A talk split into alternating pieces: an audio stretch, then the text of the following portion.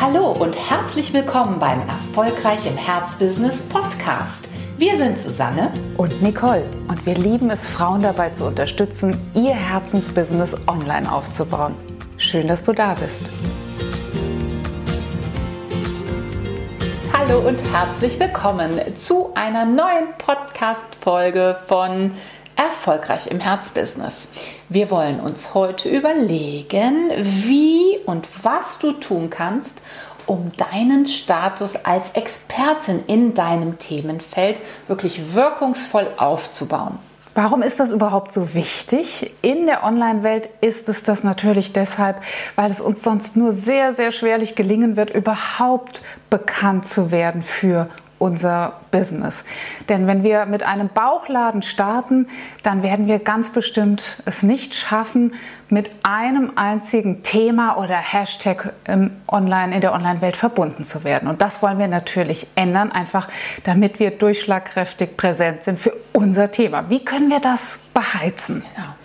Die erste Quintessenz, die zugegebenermaßen relativ banal klingt, aber grundlegend ist und die du dir wirklich immer wieder vor Augen führen solltest, ist, wir erkennen eine Expertin oder einen Expertin auf einem ganz bestimmten Gebiet daran, dass wir immer wieder publizieren zu diesem bestimmten Thema. Sprich, dass wir immer wieder zu diesem bestimmten Thema sichtbar werden. Und jetzt ist es natürlich keine besonders gute Idee, dass du zu Hause sitzen bleibst und wartest, bis irgendjemand klingelt und fragt, guten Tag, wohnt denn hier die Expertin zum Thema schöne Räume? Oder äh, Stilberatung. Oder Stilberatung. Das wird sehr wahrscheinlich nicht passieren. Das heißt, du kannst aber eben, und das ist das Tolle daran, vor allen Dingen in der heutigen Zeit aktiv deinen Expertinnenstatus aufbauen, indem du wirklich das als absolut deine Tagesaufgabe empfindest und auch annimmst, dass du publizierst zu deinem Thema. Du teilst sozusagen deine Erkenntnisse, dein Wissen, all das, was du zu diesem Thema gelernt hast, mit der Welt. Und auch dann, wenn du vielleicht noch gar kein großes Auditorium im Sinne einer großen Facebook-Gruppe, im Sinne einer großen Followerschaft oder, oder, oder hast, sondern da investierst du einfach erst einmal in diese Präsenz in diese Publikation, in dieses Senden.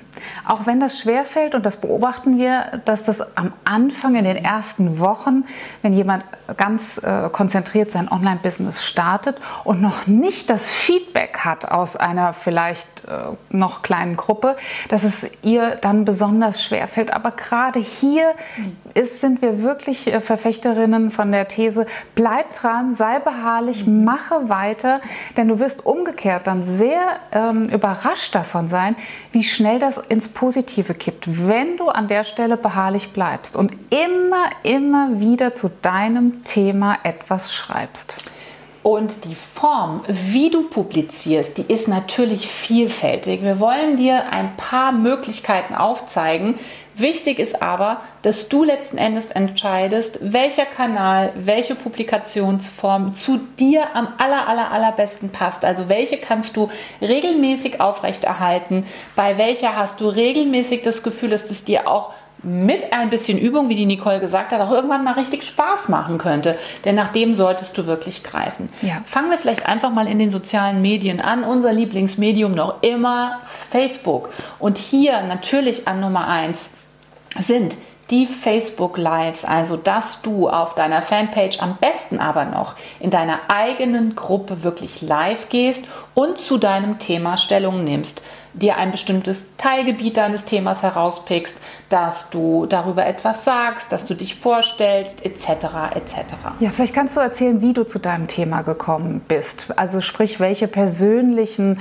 äh, Stärken und Erfahrungen dazu geführt haben, dass das Thema X dein Thema geworden ist. Vielleicht kannst du auch wirklich die neuesten Bücher, die erschienen sind, auf deinem Fachgebiet vorstellen. Denn auch das zeigt, ach guck mal, die bildet sich fort, die ist interessiert, sie ist genau in diesem Feld unterwegs und da kennt die sich wirklich aus. Genau. Es sind natürlich auch Facebook Stories überhaupt, sowie auch Instagram Stories, also die kleinen kleinen Häppchen sozusagen an publizierbarem Inhalt, die immer, immer wichtiger werden in unserer Zeit.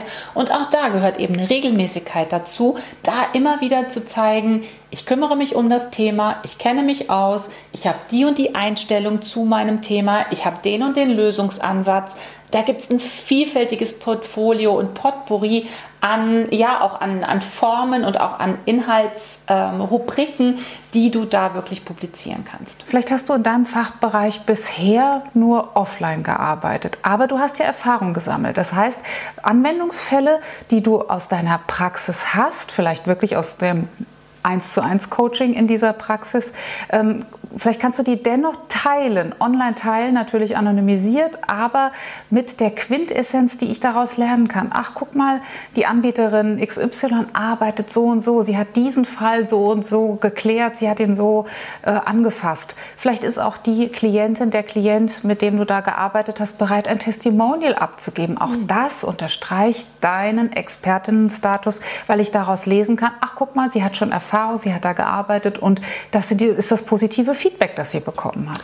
Woran erkennt man eine Expertin noch? Natürlich auch daran, dass sie sich mit anderen Expertinnen austauscht. Und auch das kannst du super schön über Social Media heutzutage zeigen und auch die Inhalte zur Verfügung stellen. Also beispielsweise könntest du eine Kollegin oder einen Kollegen, der in dem gleichen Gebiet wie du unterwegs ist, durchaus zu einem Interview einladen. Ihr könntet euch austauschen, live austauschen oder eben auch als aufgenommenes Video. Wobei auch hier der Hinweis sei unbedingt nochmal gestattet, dass dass natürlich alle Formate, die du live streamst, live aufnimmst, eine sehr viel höhere Reichweite haben als die Dinge, die du aus der Konserve hochlädst. Das ist einfach, das ist dem ähm, Algorithmus geschuldet der sozialen Medien heutzutage. Aber wie gesagt, lade dir andere Expertinnen ein, tausch dich aus, sag deine Meinung, ähm, ja, führ nochmal andere Aspekte mit ins Feld. Peu à peu wird sich so bei deiner dann auch wirklich wachsenden Zuschauerschar der Eindruck und auch die Wahrnehmung festsetzen, boah, die kennt sich auf diesem Gebiet aber wirklich gut aus. Die kann ja. ich nachts anrufen und äh, auf das Thema ansprechen. Die kann mir sofort was dazu sagen. Und genau ja. den Status wollen wir ja aufbauen. Die sprudelt, ganz genau.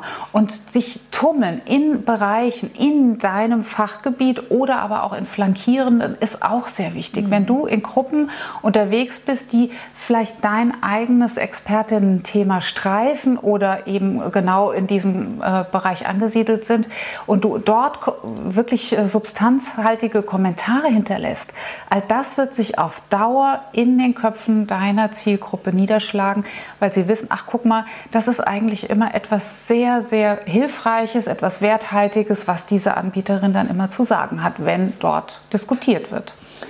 Dazu gehört auch, dass du zeigst, dass du dich fortbildest, indem du zum Beispiel die Konferenzen zu deinem Fachthema besuchst die Hauptmessen oder die Leitmessen, so es die denn heutzutage hm, äh, noch gibt, aber es gibt ja schon noch genügend, dass du dir das anschaust, dass du zum Beispiel zum Bundeskongress äh, innerhalb deiner Zunft fährst.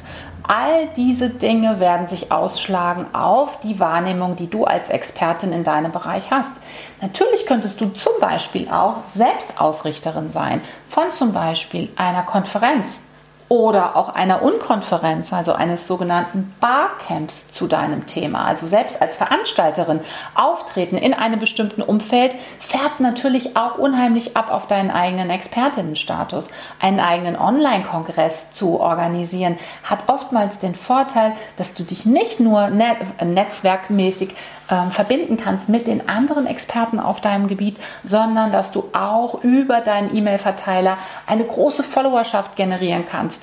All das hm. hilft dir beim Aufbau des Expertenstatus. Und das leitet auch über zu einem Tipp, den wir dir wirklich aus ganzem Herzen geben können. Wenn du dir manchmal wünschst beim Scrollen durch äh, deine Timeline, Mensch, wäre ich doch auch mal bei so einem tollen Online-Kongress dabei oder wäre ich doch auch mal Speakerin hier oder Interviewpartnerin dort geh in Vorleistung, dreh diesen Gedanken um und sage, ich veranstalte einen solchen Talk, ich veranstalte ein solches Interview, ich mache es selbst. Denn in dem Moment, in dem du in Vorleistung gehst, andere zu dir einlädst, wird es ganz bestimmt auch Gegeneinladungen geben und eine echte ja, fachlich fundierte Vernetzung mit diesen Menschen wird stattfinden, sodass du auf jeden Fall ernten wirst. Ja, und wie schon gesagt, es ist ein ein, ein, ein, ein Säprozess, ein Reifwerdungsprozess. Schließlich dann eben kommt das Ernten ganz zum Schluss. Aber egal, was mhm. du tust, wenn du all diese Dinge oder zumindest einen Teil daraus, auf die du dich dann festlegst,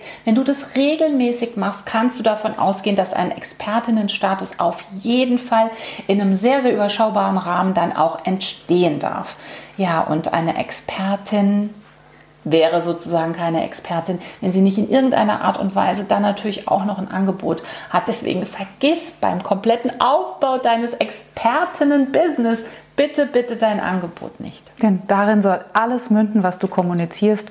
Und das, was du kommunizierst, da äh, wiederholen wir uns natürlich äh, gebetsmühlenartig, aber das ist dein ein Expertinnen-Thema. Du bist nicht bekannt für zwei oder drei Fachgebiete, sondern wirklich für das eine. Nur dann glaube ich als Rezipientin, als die Facebook-Userin, dass die Anbieterin wirklich, wirklich Expertin auf diesem Gebiet ist. Schon wenn ich lese, jemand ist A, B und C, ähm, entwertet das jeden dieser einzelnen drei Bereiche, weil ich mir einfach nicht vorstellen kann, dass jemand in drei Gebieten wirklich brillant ist.